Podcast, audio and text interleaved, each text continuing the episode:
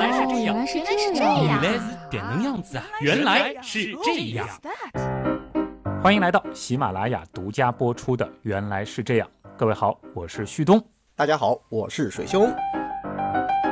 今天的节目呢，我们会从一个可以说是真实发生的在天文学领域的哎有些诡异的事件开始说起啊。天文学灵异事件，大家想象一下吧，你仰望星空啊，或者说是有一个天文学家他在观察星空，他会给星星去拍照，然后呢，他发现了有三颗星星，哎，好好的，结果啊，就在第二天，他再对着同样的位置去拍照啊，或者说是去观察的时候，他发现，哎，明明应该存在的这三颗星星，怎么就忽然消失了？哎，无论他用任何的方法啊，这个仔细的去拍照啊，延长曝光的时间啊，怎么都找不到这三颗星星的踪影。这听起来好像是挺科幻的一个故事啊，但是呢，它真实的发生过。所以今天呢，其实我们就会从这起三颗星星忽然神秘消失的事件开始聊起。嗯，这里要请水兄先给大家确认一下，因为是我讲的，在天文领域呢，可能可信度没有你高啊。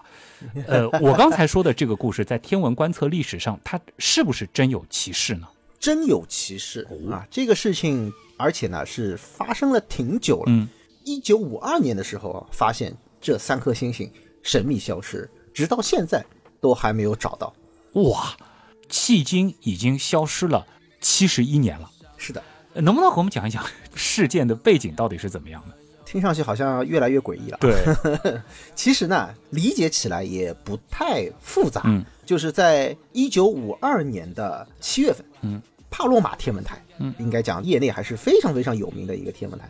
他们呢是做了一次巡天的工作。那所谓的巡天，其实就是类似于地毯式的去给天空拍照。嗯，当时呢有一个项目，它的名称啊就叫做帕洛马巡天计划，缩写呢就是 POSS 啊，POS。在五十年代初的时候呢，做了第一次帕洛马巡天。那么这一项工作呢，实际上就是用这个帕洛马山的一架四十八英寸的施密特望远镜，口径也是相当大。嗯，它呢是可以覆盖赤尾负四十五度以北的，包括南半球，然后往北啊这些天空，它都能够覆盖到。嗯很大，对的。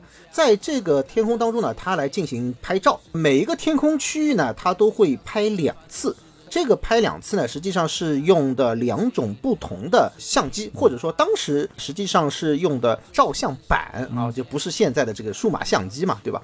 拍了两次，就发现呢，在一张照片上面是看到了有几个星点，嗯，那实际上当然有很多个星点了，对对吧？那么再过一阵子，实际上就是在一个小时之后，在另外一张照片上面，相同的区域当中啊，也进行了一次曝光。哦结果呢，对照一下，哎，发现少了三个星点，哦呦，就凭空消失了。这还不是我前面叙述的这个故事当中的，是隔了一天，就在一个小时的时间里，两张照片，一张就看不到这个星星了，再也没有了，。哎就就看上去就没有了。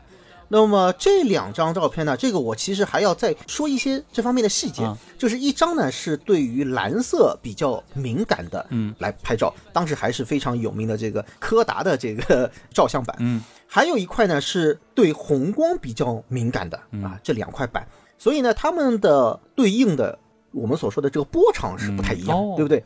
但是呢，实际上它们所对应的极限星等嗯啊，也就是说，他们能够拍出来的最暗的那个星的嗯星等，实际上是差不多的。一个呢是大概二十一等左右啊，还有一个呢是二十等左右，其实差别不算很大。换言之是什么呢？就是说，在第二章就是消失不见的这个板上面，嗯，就是极限星等达到二十等的这个板子上面是没有看到这个星点。哦这就意味着什么呢？就是原先看到的这个星点，它至少就是它不会亮于二十等，对吧？这大概啊就是这样子一个意思。那么原来这一张去测量呢，发现它的这个星等呢，大概是在十六等左右。所以呢，你就可以想象一下，它就是在非常短的时间当中，一个小时之内，嗯，就从十六等的一颗星就消失到啊，或者不叫消失吧，至少就是说暗于二十等以下了，对不对？而且不仅仅是一颗星，是这三颗星，相当于都有这样子的一个快速的亮度下降的过程。对。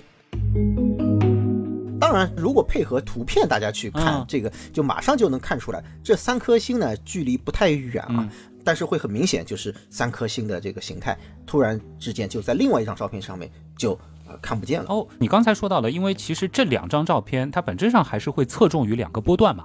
我们以前其实包括在《天文原来是这样》当中也聊过一些恒星，它可能在某些波段上，或者说是它在生命当中的某一些特定的阶段，它会在某些波段上特别的亮，其他的波段会很暗，会不会有可能是这种原因呢？嗯，对，这是一个非常重要的因素啊。嗯所以呢，我刚才也特别强调了，这两张照片它是有所不同，嗯但是呢，其实都在可见光波段。哦啊，也就是说刚才所说的一个呢是 B 啊，一个是 R 啊，这两个波段。天文当中呢，其实会用到非常常用的叫做 UBVR 波段这样一套系统，也就是说是天文学当中非常常用的用来测量光度和颜色的这套系统。其实也比较容易理解啊。U 的话呢，就是指紫外光；B 呢就是蓝光；V 呢就是所谓的可见光的中心波段，对应的就是红光啊，就比较好理解。但不管怎么样，实际上它们的波段啊相差不是非常的大。虽然说是在不同的波段亮度是有所差异的，但是呢，总的来讲的话呢，不会说是一个波段上面看不见的，在另外一个波段上会非常明显。刚才我也说了，两个板子它的极限星等呢会有所差异，也就差个一等。那么考虑到这个恒星的它的一个能量的分布来讲的话呢，当然有些恒星，比如说我们所熟悉的参宿四，嗯，它是一颗红巨星，但我们知道它在可见光波段，我们肉眼是能够看到它微微泛红光。那么如果你去拍摄的话，你会发现在可见光的 V 段去拍，以及你用 R 段去拍，你就会发现，在 R 波段上面的话呢，它的能量会更高一些哦啊，显得更亮一些。如果你用红光去拍的话，那就是这个方面的这个能量会更大一些，也就是说这个亮度上会有所差异。不至于那么大，不至于对吧？？对，不至于那么大，不至于消失啊，这个是我们通常的理解，对吧？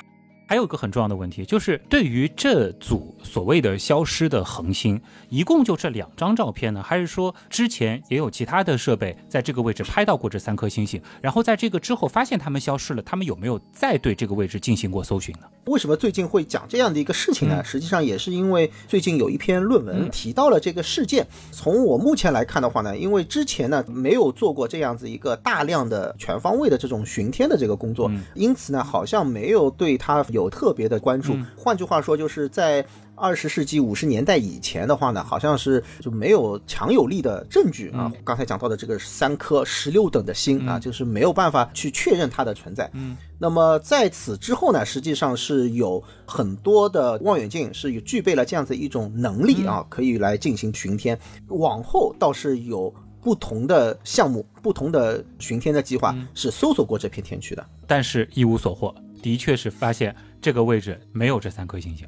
对，这个里面还包括了什么呢？包括比如说一九九一年，你看这个跨度也比较的长啊，从五十年代一直到了九十年代，那个是帕洛马巡天的二期，也就是 POS 二这个计划也进行了一个搜寻，呃，尤其是在红光波段呢，又再一次地来覆盖到了这片天区。嗯。那么另外呢，还有近期的，比如说二零一八年的泛星计划、啊，也拍到过，还有包括二零二一年的 CTF 啊，也拍到过这片天区，都没有发现有这三个星点的存在。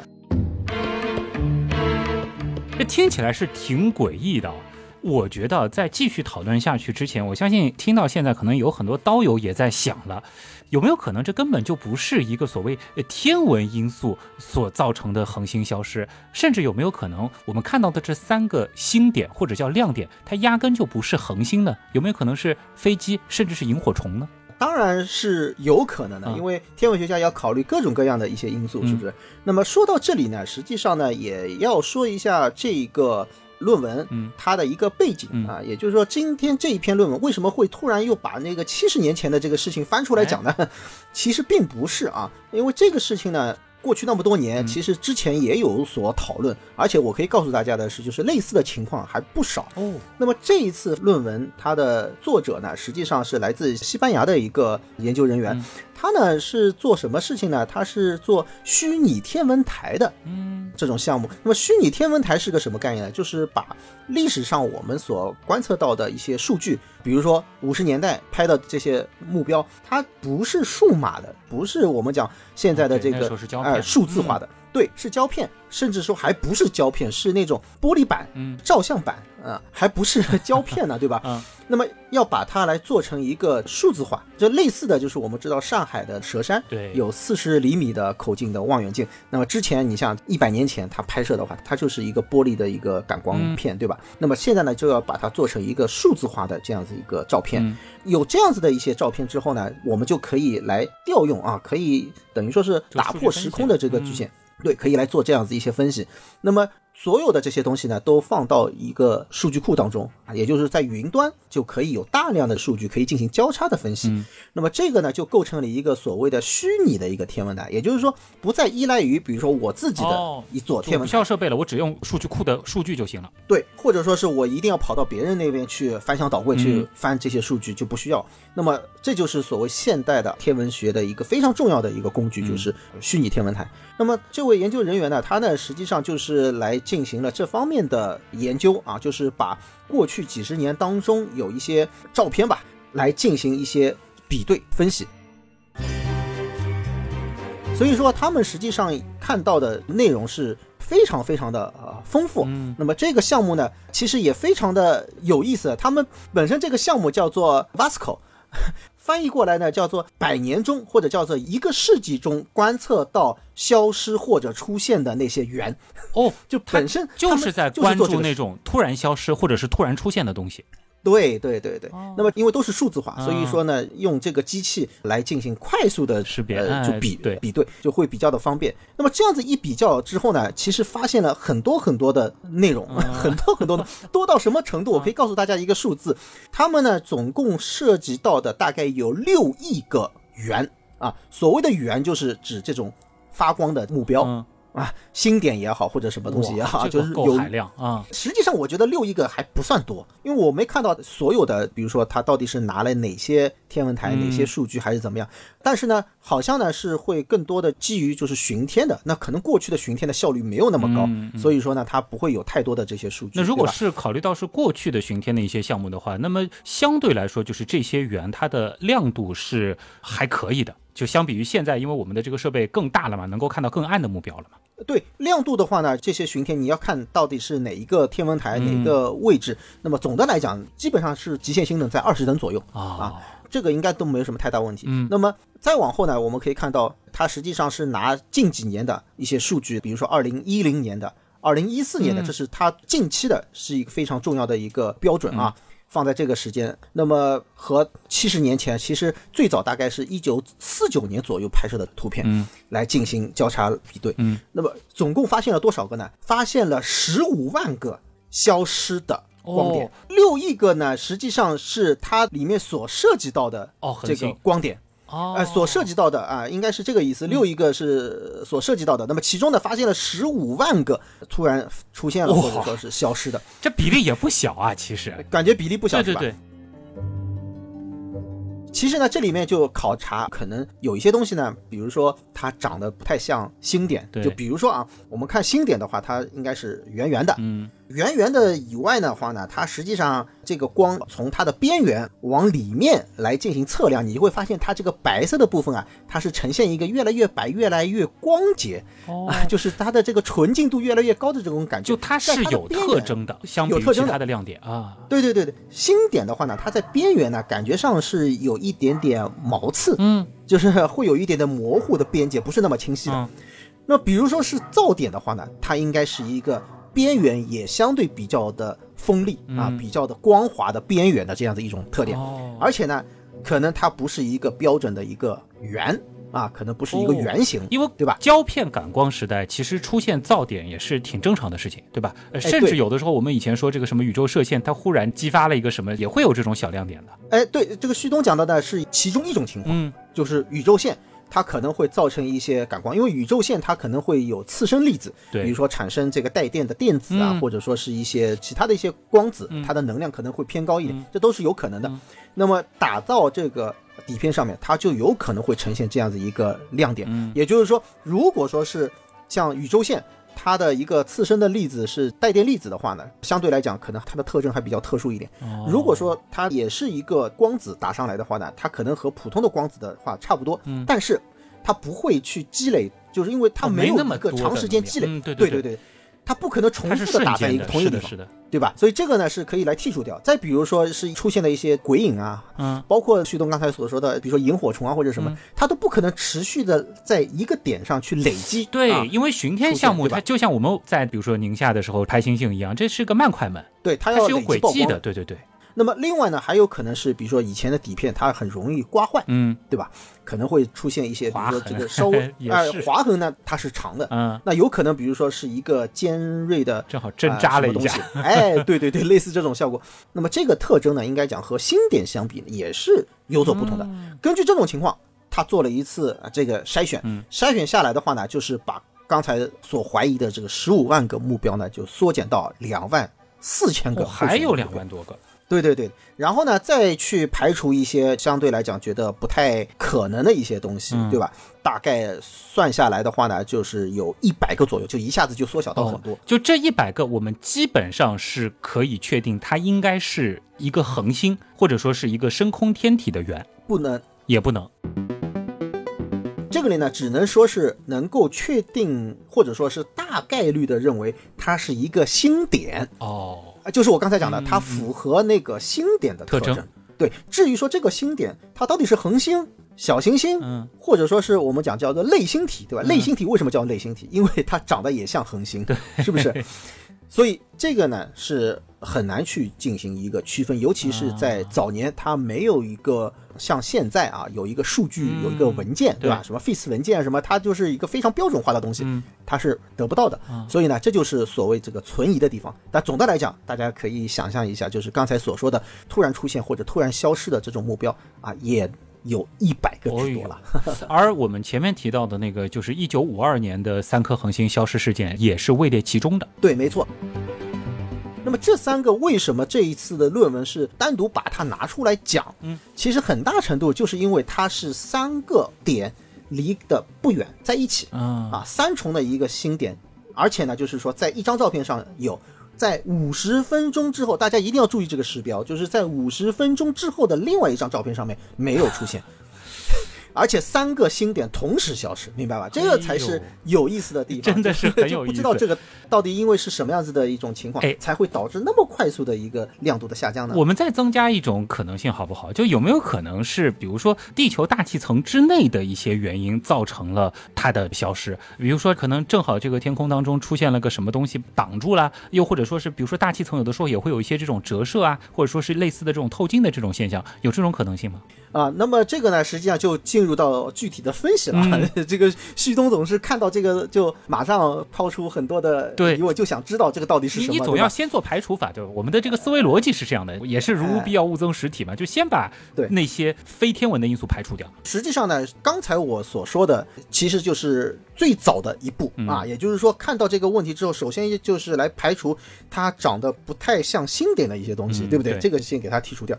那么再往后呢，你说大气当中的一些效果，或者说是有哪些东西可能会造成一些亮点呢？嗯说实话，我们现在可以看到天上有很多很多的东西，嗯是不是？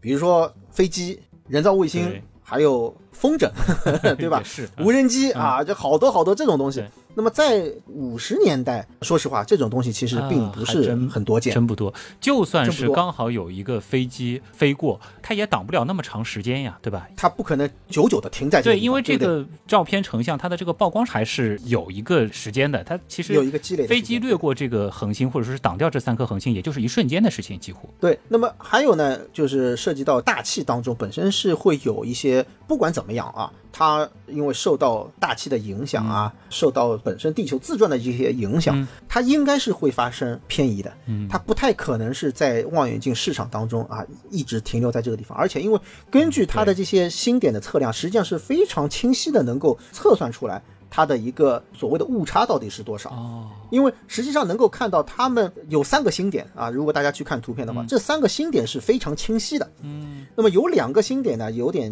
粘连在一起的啊，就是叠在一起的，这就意味着可以很精确的来测量它们相互之间的距离关系，对不对？实际上是能够得到，他们好像是在零点五个角分吧，好像是，嗯。就是这几个星点实际上是离得非常非常近的。嗯。啊，所以说呢，在那么近，或者说是在整个这一张底片它的一个精细度其实还是比较高的这种情况下，那么大气当中的一些抖动，应该讲是会很明显的反映在这个上。而且这里一定要跟大家补充一下，就是这两张照片里边，并不是只有这三颗星星，其实还有非常多其他的星星。但是其他的星星其实并没有出现类似的这种影响，否则应该是一片星星直接消失。对，或者我们换句话说，就是其他几个星点啊，也是非常的清晰。这其实能够说明这个望远镜它在这段时间的累积曝光当中是中程工作非常的稳定的。对。那么如果你要有一个大气层当中一个目标啊，不管是比如说我们所说的这个悬停的一个东西，或者怎么样，它就相当于也要稳定的在那个地方，而且它要随着地球自转，它要反过来就是要反向沿着地球自转。如果说它是停留在我头顶上不动，那么我望远镜实际上是跟着星星一一块在动，那么在底片上一定是会划出像星轨一样的这个特征。是的，它并没有。那因此呢，就基本上能够排除就是大气当中的一些各种各样的这种天气现象啊。你刚刚提到的鬼影，可能有些朋友一听就是吓一跳，是不是指的就是类似于我们现在手机其实拍太阳也会有的那个类似于镜像的一个点？这是有可能的，但是呢，因为镜像的这个点呢，一方面它是很容易进行一个测量，因为我对着哪里拍，哪个地方它可能会反光，这个是很清晰的啊，就是很能够测。望远镜当中是会出现鬼影的。会出现鬼影，但是问题是鬼影常常是出现在哪里呢？比如说太阳、月亮这种非常亮的这个目标，星点它是不会打出这种鬼影的。这倒是。还有一个问题就在于是帕罗马山四十八英寸的，它是一个反射望远镜。嗯。反射望远镜它是不太会出现这种这种情况，折射它是会更容易出现这种情况。这个就有趣了啊！这至于前面说的那个人造卫星，我忽然意识到，一九五二年好像第一颗人造卫星还没上天呢，是吧？哎，说到这里，其实还有一个他们在研究过程当中是也提出过的啊，就是核爆。哦，那个年代，对。对啊，的确是人类核试验比较频繁的一个时期啊。对对对，那么核爆因为会产生伽马射线。嗯。那么伽马射线它在大气当中，它可能会产生一些次生的，因为伽马射线其实本身它就是一个高能的光子，对吧？那么也分析过这样子一个问题，但同样的觉得在这张照片上面，在这个位置上出现三个，然后在其他地方以及这是短短五十分钟之后又没有出现，就这种概率这种情况也不是很多见，因为。它要出现的话，应该在大气当中，它不可能说是啊，只出现了这三个这个。对对对，其他地方应该也有，是吧？啊，呃，对对对，应该是这样子一种情况。所以呢，反正也并不是说是完全否定啊，只是说这种情况想想不太可能。啊，那看来就是到目前为止啊，我们基本上是可以排除，就是说大气层以内，包括近地轨道的一些原因所造成的三颗疑似恒星消失了。对，而且你想，五二年那时候。还没有什么静止轨道卫星啊，太阳同步卫星啊，这个其实都没有嘛，对吧？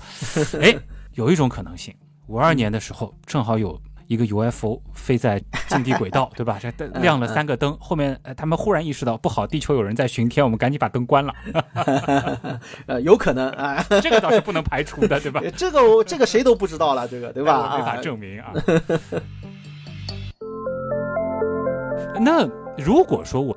用天文学的一些理论啊，我们说现有的一些理论去分析它。如果我们先假设它真的就是三颗，然后忽然消失的，可能还是深空天体的话，那有哪些可能性呢？嗯，那么下面呢，我们就来讲讲天文的东西啊。前面是不是都在那个？前面是分析破案嘛？我觉得也是天文的一种思考逻辑啊，是吧？哎，对对对，前面也也不是胡说啊，这个 大家注意啊，也不是胡说。那么讲讲天文方面的一些理解啊。那么这个事件呢，其实会牵涉到一个非常有趣也非常重要的一个概念，叫快速顺变体，也叫快速暂现源，能。大概理解，反正就是在一个很短的时间内出现非常大的变化的这些东西。哎，对，天文学家起名字还是非常简单粗暴啊，因为我们讲天空当中，比如说恒星，实际上是长期存在的啊，包括星系啊等等，哪怕你说是小行星、彗星，它也不是说无缘无故啊突然出现，第二天又不见了。其实这种情况非常少的。那么，对于这样子在天空当中突然之间看到的这样的一种东西呢，就叫做暂现源啊，或者叫顺变体。哎，我首先能想到的，好像这个水兄之前还找到过一个，对吧？新星啊，甚至超新星这种，应该也算是快速顺变体吧？呃，这个呢是叫做顺变体，或者就是我们讲在线源，这是没有问题的。还不够快。对，因为这些呢，它是突然会出现，嗯比如说超新星、嗯啊，它如果时间比较久的，比如说银河系内的，嗯那当然这个可能会持续一两个月啊，嗯这都有可能的。那么银河系外，当然用肉眼看到的话，这个是不太多，或者说几乎没有的嗯啊。星星啊，也其实也是这样子，就是在银河系内，星星大部分的呢，也确实肉眼不太能看到。有个别的，比如说能够达到个六等的左右，其实已经非常非常亮了啊哦。这是裸眼看了啊。裸眼，呃，对，这其实非常非常少的。还有一些呢，可能大部分的在十几等啊，这是就我们讲银河系内的星星啊，嗯大家注意啊。那么河外的星星呢，它实际上就更难了啊。就比如说我发现的那个就是 M 三十一，嗯，它是属于河外的星星，嗯那一定是在用这个望远镜去看，而且它的星等，它的亮度呢，实际上是比较暗，都是暗于十七等啊，十七八等的。所以呢，在这样子一个案例当中，所以我们所说到的这三颗星呢，它其实看上去还蛮像这个星星的。其实有一个问题，就是超新星也好，星星也罢，它是从没有忽然变有，起码就是我们从观察上是这样的。但是这三颗它是从有忽然变没有。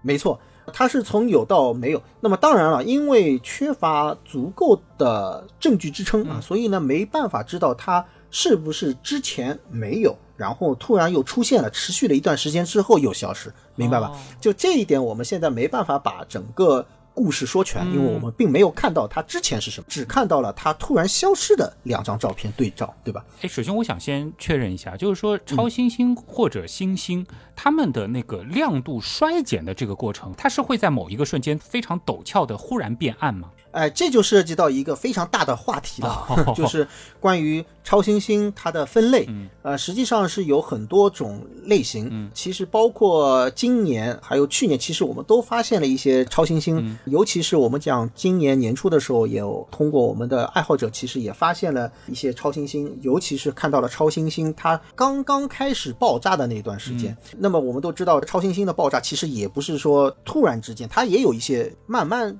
增量的这个过程，它有一些预兆，或者说是它有一些也是会有一个释放的过程。当然，这个释放的过程它会走得非常快，嗯相对来讲它会变成一个非常陡峭，就是突然之间增量这个过程。那么它的消失呢，它往往呢也不会说是突然之间对就，你就算从。肉眼的角度，它可能忽然移出可见光波段了，但是你如果是用这个望远镜观察的话，其实不至于啊，对吧？对，哪怕你说是用肉眼看啊，那么它其实呢也会持续一段时间。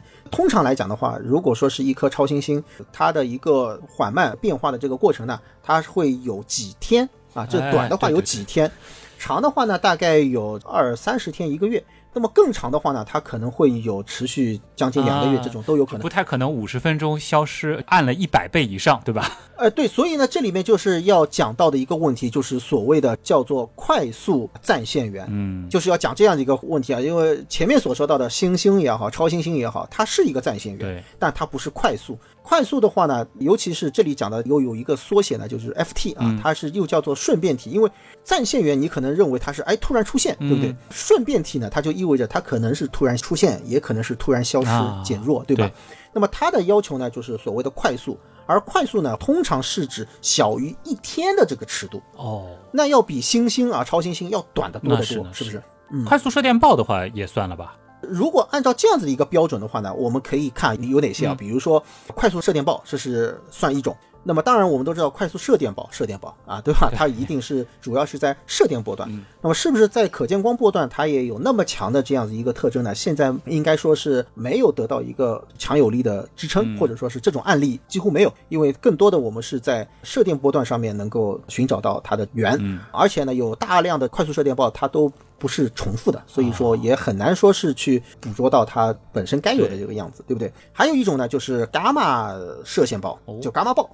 伽马暴呢，它也会存在一种情况，就是什么呢？因为它的能量非常大，它呢会在可见光波段出现所谓的可见光余晖，哦，会有这种情况。那么按照这样子来说的话呢，这倒是符合快速暂线源啊这样子一种情况，嗯它会突然出现，而且呢，它的这个衰减的过程呢，确实也会非常快。嗯，我也听说过，就是如果说是你在很短的时间当中你不去拍摄，比如说一天里面你没有拍到它，可能你就和它擦肩而过拍不到了啊，确实会有这样一种情况。伽马射线暴它的形成机制，我们现在基本上是清楚的。怎么说呢？伽马射线暴它形成的机制也可能有很多种。哦，比如说超新星所引起的这种伽马射线暴，嗯然后还有一些像有一些黑洞快速袭击可能会产生射线暴，嗯也有可能是一些更极端的，比如说天体的碰撞或者什么的啊，嗯这会产生伽马射线暴。所以这个情况呢，确实现在也不是特别的明确，嗯但是基本上关于超新星所引起的伽马射线暴这个模型上面应该说是比较成熟。哦，但是我们这一次所讨论的五二年的三颗恒星消失的这个事件，它应该也不属于你提到的伽马射线暴它的特征范畴里。只能说，我个人认为它是存在着这种可能性的。哦，倒不能完全排除的。嗯，对，因为它的特征和伽马射线暴确实是可以吻合。伽马 射线暴会出现三个一块儿吗？那这个是另外一个话题了。因为这次我觉得这个事件它好玩就好玩在它是三颗恒星一块儿消失，对吧？哎，对，这个就属于另外一个话题，就是说这三颗它同时消失，这到底是为什么？对。那还有一种可能性啊，就是我在想有没有可能出现了，就类似于是日全食这样的原理，只不过是在很远很远的地方，可能刚好有一团什么样的东西把它们给挡掉了呢？这个问题呢，当然也并不排除。嗯说实话，如果说是像日食这样子的，那么它挡掉之后，它应该还会出现啊。它不太会说一直挡着吧？除非那个东西真的非常的巨大，那或者真的就是人为因素，他要故意挡着了，是吧？像戴森球那样的了。呃，除非就是得故意挡着。好，既然说到他故意挡着，嗯那么好，我们来探讨一下他的这个挡着的情况。因为通过这张照片，实际上是能够来进行一定的测量的啊。就是我们讲，原本它这个市场应该讲是十角分啊，大概这样子一个市场当中，它会包含一些目标。那么然后呢，再精细的来看，这三个星点实际上是挨得非常非常近啊，有多近呢？大概也就是十个角秒。什么概念？比如说月亮，嗯大家都知道它实际上是半度啊，就是三十个角分啊，有那么大。十个角秒是个什么概念？就是我们通常去看行星，比如说金星，它差不多就是几十个角秒这样子。所以说它实际上离得非常近。为什么我要说这样子一个概念呢？因为根据它的图片，我们是一方面可以来进行测量。当你测到了这样子一个张角，就是它们相对来讲所张开的这样一个角度，那么大家想象一下，就是我可以根据这个角度，我来去测量一下，如果它摆到一个什么样子的距离上面，那么它的相应的实际的距离会有多远？可以推测这三颗恒星彼此之间的关系。对，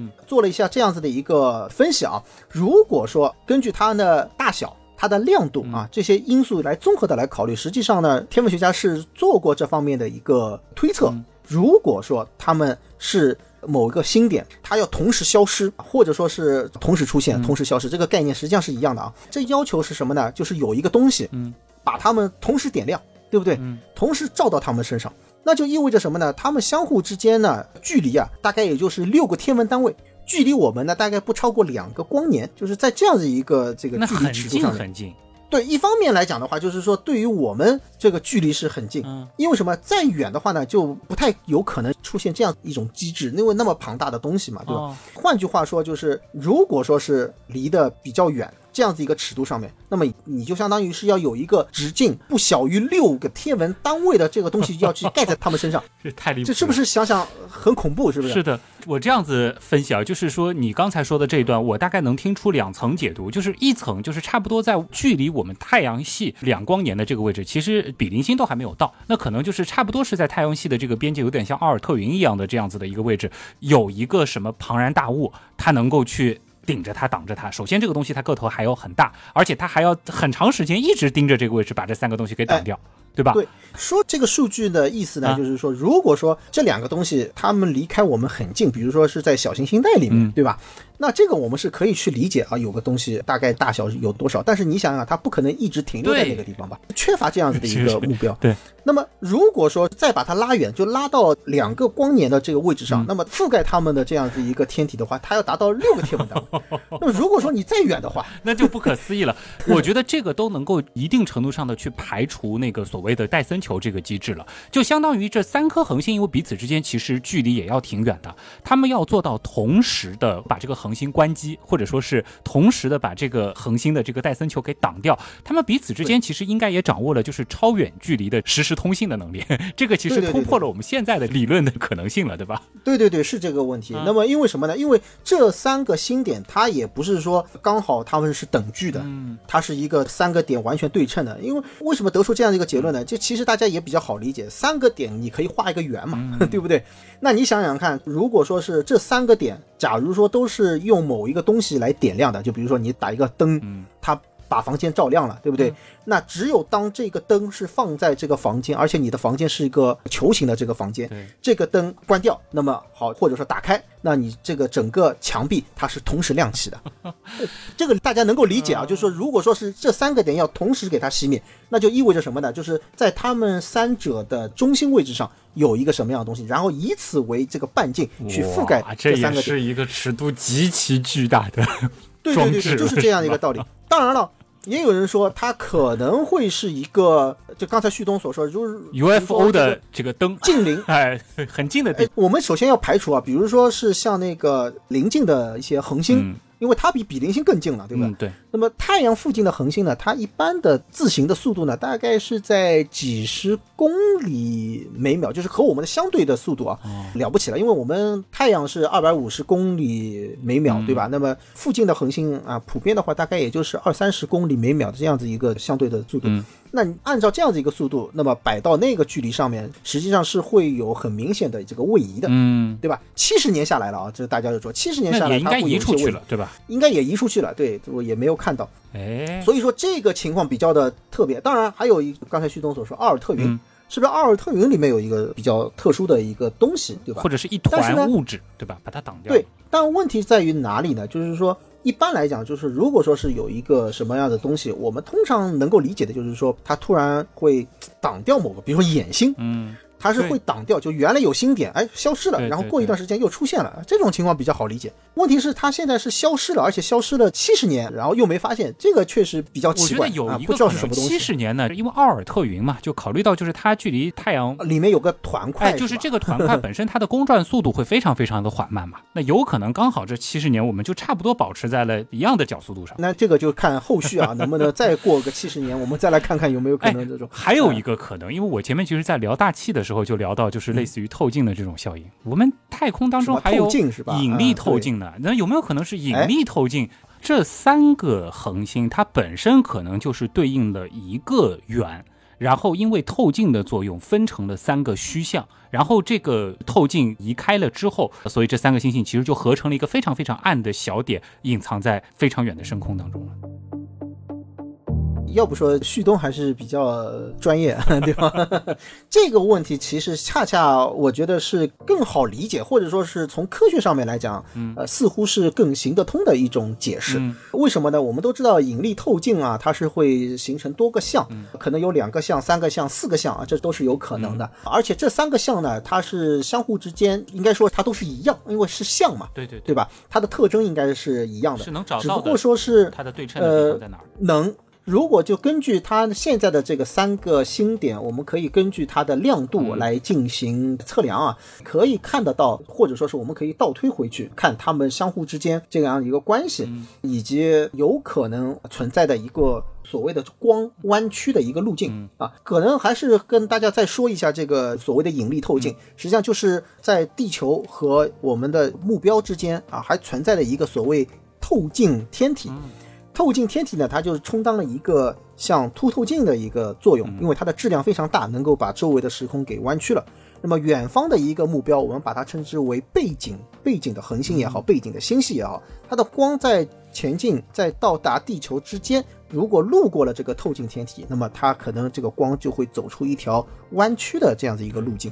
这样的话呢，一方面它会被弯曲，另外一方面它是会被分解，分解成多个像。嗯，同时呢，这个像大家注意，这个像其实还是会被增强，会被增加这个亮度的。啊，天文馆有这个演示道具的。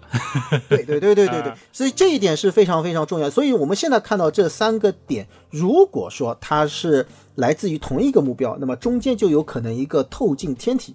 那么到底是什么样子的透镜天体呢？啊，那么这里面呢也要进行一些分析啊。怎么分析呢？结合我们之前所说的，比如说当时看到的是十六等的恒星，对吧？测出来的。那么按照现有的我们的工具，也就是说近几年，刚才我也说到了，这个二零一八年啊，包括二零二一年等等，都用了一些新的探测的方法去拍摄，也没有拍到。那么目前来讲，我们可以拍到的极限星等是达到多少呢？达到二十五等。哇，那么换句话说，假如说这三个星点它不是说突然凭空消失，而是说它减弱了啊，变暗了，对，对，那么它就是要暗于二十五等，对不对？哇，这相比于它之前的那个状态，这已经是暗了一万倍还要多了。对，暗了一万倍。那么一个东西啊，就是引力透镜，它要放大一万倍啊，而且呢，就要求什么？引力透镜的这个天体也要暗于二十五等，对不对？对因为我们看不见它然后呢，还要近乎完美的来对齐。嗯，啊，而且要把它这个放大的这个因素啊，对不对？嗯它要放大的那么亮，所以这个呢就非常的就非常的神奇了。是的，那么这就怎么说呢？不太可能出现所谓的星系级别的这个透镜的天体，因为这里面呢，可能还根据这个距离啊什么，我们要来看啊，这这种可能性到底是怎么样？那么是不是有可能，比如说是星星？我们刚才所说的、嗯这个亮度上面好像比较接近，但是问题是什么呢？星星它的这个亮度确有，但是呢，你说要让它增亮一万倍，尤其是要在五十分钟以内要减弱一万倍，这个好像呃也确实不太有啊。对，有一种恒星叫什么？叫做耀星，不知道旭东有没有听说过啊？听说过，那能和大家科普一下吗？呃它其实也是一种就是恒星突然增亮啊、嗯突然爆发的这样的一种一种现象。它和星星有点类似，嗯但是呢，它是比它更加的短促一些。嗯，耀星的话，它的周期上，或者说它是符合就是快速或者说是瞬间这样子的一个定义，但是可能亮度的变化没有那么的离谱。对对对对对对对，是这样子的嗯啊。唯一的一种解释或者说可能性就在于什么呢？这个瞬间变亮的这三个点啊，或者说是这一个天体，嗯它呢是在银河系以外的地方，然后我们的透镜天体呢是在银河系内，因为要求它的尺度不能太大，有个小知道吧？太大，哦它太大的话就会把它给覆盖住，嗯不能太大。然后呢，又能够把它背景的这一个星点呢，哎，突然之间给它增亮。那确实就是说，是不是有可能是一个哎，这个小黑洞突然就在他面前就经过？飘过了。哎哎，，甚至说有人说是另外一种更极端的这种可能，叫暗物质天体，哦，或者叫暗物质凝聚体，就是它不仅仅是一团物质，它而且还要非常的凝聚，否则的话，这个三个星点不会那么的圆润啊，不会那么的这个标志的这个三个星点。呃，所以听上去也是比较的奇异啊，就是说必须要凑齐那么多的条件，它才会发生这种情况，知道吗？为什么今天我们要花那么多时间跟大家讲一个？我听到现在它就是一个悬而未决的，时至今日我们依然没有找到确切原因，或者说相对比较靠谱的一些模型，可能都还没对得上的一个未解之谜。对，因为这个事件呢发生在比较久远的七十年前，实际上相应的一些数据呢还是比较的有限，嗯这是一方面。另外一方面，它毕竟是从一个量源到不见，比较少那对，那你这个有很多的事情你就没办法来进行。就是你想啊，就是说我突然出现了一个影子啊，然后就我要去猜这个影子到底是什么东西，这是不是非常非常的难？其实我们回望整个天文学史啊，就是那些当时看来可能摸不着头脑，甚至觉得有些诡异甚至灵异的事件，在天文学的发展的过程当中，也有很多其实最后找到了答案。我想说的是什么呢？就是这种没有办法用现有理论去解释的，它可能实实在在又是一个真的的观测记录，是不是往往可能就隐藏着某些可以修改啊，或者说是可以去颠覆旧有理论或者是旧有模型的一个突破口呢？我觉得可能还不是那么的极端，啊或者说是呈现出来就是说那么就颠覆性的。因为我们所说的它的一个瞬间变化啊，或者暂线源。它呢，确实是一个在宇宙当中确实存在的一个东西，呃，同时呢，也是因为我们的观测的限制所造成的一种客观的现象。也就是说，我们所说的它这个暂线，它有的时候它不一定是真正意义上的这个暂现，只是因为我们的观测受限了，对吧？我们的数据受限了，所以我们没有进行一个长期的跟踪。因为历史上也出现过，比如说小行星，啊，哪怕我们讲第一颗小行星谷神星也是这样一种情况。第一次观测我发现了，但是呢，第二天再去找就不见了，一直到了一年后再去，哎，又发现了，对吧？那么这个时候我们可能就把原来一个这个谜题给化解了。那么这种情况是有的啊，也也不少。嗯，那么可能在又一次发现它，或者说它又一次出现之前那么长的一段时间，我们可能也都没办法去确切的找到它的这样的一个答案。这也是因为我们观测的受限啊所引起的。那看来只有这种解释了，就是在五十二年前，三体舰队向我们出发，然后他们的曲速引擎忽然发出了巨大的亮光，然后呢就开始 进入到了曲速的状态，所以我们再也看不见它了，是吧？啊，呃，这个表示不接受。再反过来，你前面其实提到了，就是说暗物质的这一块儿，这有没有可能这也是一个我们更好的去理解暗物质的一个契机呢？这只能说，假如是的话，那么。是一个契机。就如果说你本身这个东西就猜错了啊，它根本就不是暗物质，那你往这里面你去钻牛角尖，其实也也也不见得有什么样子的好的结果。因为关键问题是什么呢？就是你除了这三个星点它出现了又消失了，你没有其他的这个线索，所以说你盲目的说啊这个。暗物质的可能性很高，对或者怎么样，这个是没有意义的。那么当然，并不排除这种情况。假如说真的是存在一个暗物质团，或者说暗物质的这个凝聚体啊是存在的，那么又是它引起的，那么我们去研究的话，那肯定是一个非常重要的一个突破口。对。但问题是什么呢？就是说其他的一些证据，你是不是能够指向类似的这种暗物质的凝聚体呢？好像现在也缺乏这方面的，说到底就是它是一个孤证，嗯，就就很难继续下去。然后你刚才其实还提到了，就是我们现在等于排查过去的数据，是发现大概还有一百起类似这样的事件，只是说好像三颗恒星突然消失的就这一起。对，好像是这样啊。当然，我这边可能也没有掌握所有的这个情况，因为我只是看到了相应的一些文章啊，来讲述了这样的一种情况。当然，你要这样讲起来的话，就是这三个星点。因为它是同时消失，而且它相互之间的这个位置关系、亮度关系，我们还可以做更多的事情。如果你只是一个星点，它突然消失了，那更没有办法对对对 去推测这到底是什么。就反过来，如果说我们之后在排摸数据，或者说是在新的观测当中，又发现了多起这样的三个甚至更多的，或者说是两个这样的星点忽然消失，然后也是在可能几个小时内就没有了，那可能它就可以形成一个数据库，然后我们去仔细的分析它背后的原因了。对，就是我们其实有类似的，就比如说微引力透镜的这种做法，用它来寻找系外行星。嗯，这个事情其实现在已经有做过，而且呢，也通过巡天的观测啊，实际上是发现过类似的这个目标。嗯，但是呢，它有一个特点，就是原来有一颗恒星，然后它突然增亮了。嗯，那么我们可以来推测啊，是前方是有一个恒星系统啊，这个经过，就是说你一定是有一个过程的，那你才能够知道。那么现在呢，实际上是我们只知道了整个链条当中呢，可能是一个部分啊，所以它的难度出现在这个地方。但不管怎么样，也是希望大家能够继续的来关注所谓的快速暂线源啊。那么这种现象呢，实际上或许也比较有利于我们去发现我们身边的离我们不太遥远的一些黑洞，对吧？所以呢，这个话题呢，应该讲还是会非常的有意思。哎。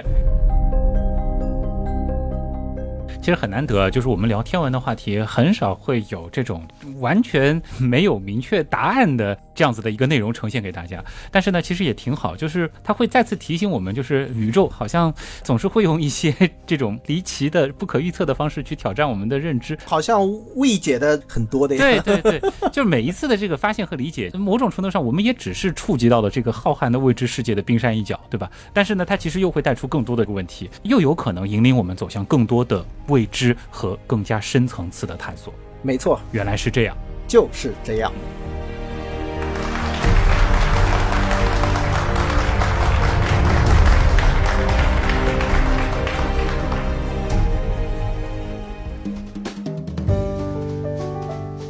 们合作到现在，应该这是比较特殊的一期吧，对吧？是有点特殊，因为它不是一个热点的天文事件，也不是天文学领域的，就是我们说常识性的需要给大家科普的这种问题啊。对这个问题确实嗯不太一样，为什么呢？因为本身。我之前是在哪里？我看到过一篇文章，但是我没有看，我只看到一个标题说这个消失的什么星星。其实我就没有太在意这个事情，因为我觉得这个是一方面很正常，另外一方面这个可能又去炒作了一下。我想说的就是，我发现这个选题的一个契机，其实是有一个朋友他转来我一个短视频，那个短视频好像一共就十秒还是五秒，做的神神叨叨。我也给水兄看过，就是说科学家发现了三颗恒星忽然消失了，但是大家不知道答案。但是呢，他就营造了一种气氛，就让人。家去往那种神秘力量的角度去想，对对，这个就是我非常反对的一些，就是自媒体的一些做法。因为后来我看了这篇论文，那么我觉得这个比较有意思的一点，其实在于哪里呢？它并不是说这三颗星怎么突然消失或者怎么样，因为它本身的这个工作，我觉得是特别的有意义。因为是做了一个虚拟天文台，它对照了七十年当中的一些数据。嗯，那么这个事情我是特别想来跟大家来分享的内容。对，就是因为现在有了这种工具啊，我们才能够把过去的一些资料我们翻过来啊，再来去。这个寻找就像我们挖宝一样的，这叫什么？有些数据啊叫遗真啊，就是说它就躺在那里，可能是我们通过一些这个现代的一些数据挖掘，甚至是人工智能的一些方法，是有可能去挖掘出来一些新的东西。而且现在这种虚拟天文台也能够被我们业余爱好者来使用。它的门槛不是特别高，当然你也是需要有一些专业的一些方法、专业的工具，对吧？但是呢，它是一个开放式的，大家都可以去获得这些数据。嗯，如果说你本身就有很强的数据处理能力，或者说是有一些人工智能的一些技能，哎，其实也是可以把它用进去结合起来的，对吧？嗯，那是真的。另外一点就是这一次的事件，其实它是一九五二年的一个发现，但是在我看到的那个自媒体的短视频当中，它就营造成了是刚刚，就给大家的感觉就是刚刚天上有三颗星星忽然消失了，就营造一种末世感，你知道吗？然后，对对，我就说一下我的那个当时的一个就是看到他的一个心路历程啊，就是我一看，哎，这么重要的事情。没道理，我身边的朋友没有关注，对吧？比如说水兄是吧？我朋友圈里完全没有。那我就去搜了一下，它里面有一个小线索，就是指出了就是天鹰座的那个星团嘛，NGC 六六四九。然后我就在搜索引擎里面去搜这个关键字，也没有发现有一些对它的最新的研究。然后我再进行了更深度的检索，才发现啊，原来是在。遥远的过去啊，有这样一起事件，但是呢，最近有这样子的一个论文，重新的去讨论了它。哎，所以你说本来是一个很好的、很严肃的科学问题，这为什么在有些这个自媒体的手中就能变成一个，对吧？就是，这个，所以我们要做节目嘛，是吧？但是今天这期节目，我觉得还有一个很有价值的部分，就是它其实是复现了科学家怎么去看待这些未解之谜。我们其实是会一层一层的把各种各样的可能性全部都排除掉。然后再去指向一些新的线索，或者说是对对留下了一个悬念。那我们怎么去解决这个悬念呢？那我们也要提出更系统的方法，这个才是科学探索的正常的一个过程。对对对，是这样。而且呢，是要告诉大家，他可能也不是说靠一篇论文，靠这几个人去完成的这样子一个任务。为什么呢？因为这篇论文其实我看了一下，它相对来讲也比较简单。因为这个团队它其实主要是来做这个虚拟天文台这些数据的一个挖掘和对照。他可能不是这方面的一些专家，比如说引力透镜啊等等啊，没有看到他一个非常详细的计算，他们所做到的一些测量什么都是非常基础的一些东西。那么可能是需要有一些这个其他领域的一些专家来进一步的进行研究，可以说是可以把这样子各种各样的可能性啊想得更加的完全。那么可能我们也能够得到更多的一些证据，对吧？至于你硬要说什么三体舰队啊、戴森球啊，我们只能说我们不知道答案，对吧？如无必要，勿增实体。那也拿证据来啊 引入，对吧？那除非我们真的是有明确的证据说他就是外星人，是吧？哎，对对对，那你也可以，你如果你愿意的话，你也可以根据现有的这个东西来进行测量，就是说你的三体舰队它需要有多大的功率啊？它在多大多远的这个位置上？哪儿了？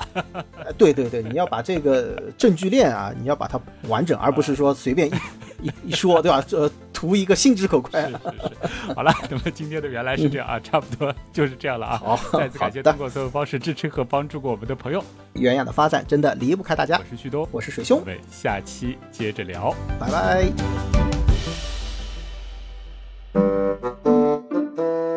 在最后做个临时的小通知啊，下周要跳票了。哦，又要干嘛去了？今年跳的有点多啊，这反正大家又有旅游特辑要听了呗。天哪，这个太拉仇恨了吧？这 水兄年假还没用完吗？没有，早说啊！你到哪里去啊？带上我。去越南走不走？可以，你后面跟我来会合嘛？会。啊，这次越南你打算大概怎么走？从北到南。哇哦，当然没有那么的深度，主要是它的三大城市就是河内、岘港加胡志明，呃，也算是挺深度了，对吧？嗯啊，那好，我们期待一下啊，好。